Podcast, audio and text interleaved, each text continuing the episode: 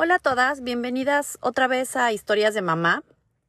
Hoy vengo, no como mamá, sino como la voz del cansancio de mamá, a platicar de, pues justamente de este cansancio, de esta emoción a la que regularmente no hacemos caso y a la que todas le tenemos como un poco de, no sé si respeto, miedo de admitir que como mamá también nos cansamos.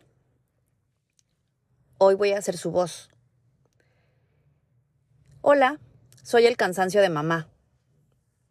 Invalidado por muchos, criticado por montones, negado e invisibilizado por la mayoría, y muy mal visto incluso por las propias madres. Y es que regularmente si una mamá dice que está cansada,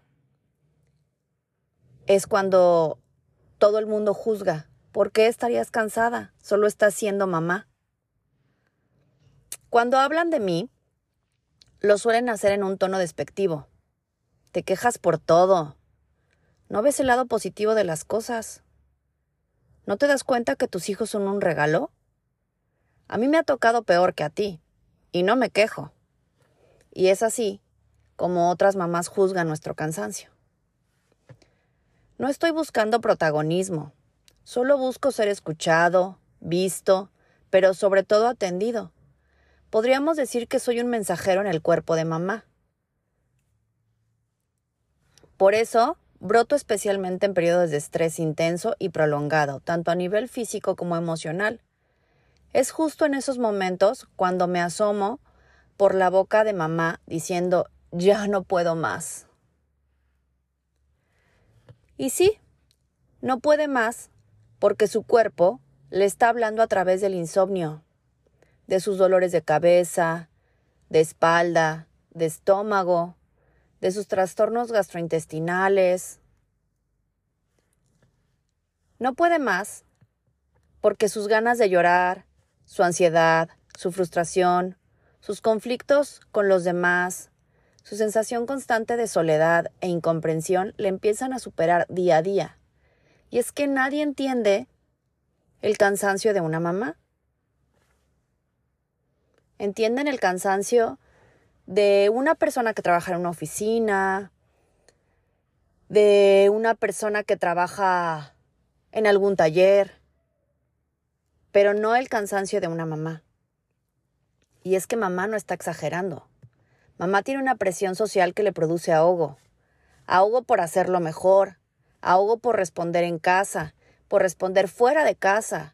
Ahogo por ser juzgada, criticada, menospreciada. Ahogo por no poder desahogarse justamente. Mamá no necesita tus juicios, tampoco tus comparaciones. Mamá necesita tus manos, tus acciones, tu empatía, tu comprensión, a veces tu silencio, solo una escucha. Y por último, a ti, mi querida mamá, esta semana es algo diferente. Atrévete a pedir ayuda. Haz eso que te guste a ti. Sal a caminar sola. Piensa en alguna actividad sin niños. Sí, sin niños. Un café, ir al cine, comerte ese paquete de galletas tú sola. Solo para aminorizar tantito ese cansancio. Gracias por escucharme hoy. Con amor, tu cansancio. Y es que regularmente escuchamos todo menos nuestro propio cansancio. Hoy, siéntate unos segundos. Escúchate a ti misma. Nos vemos la siguiente. Un abrazo. Bye bye.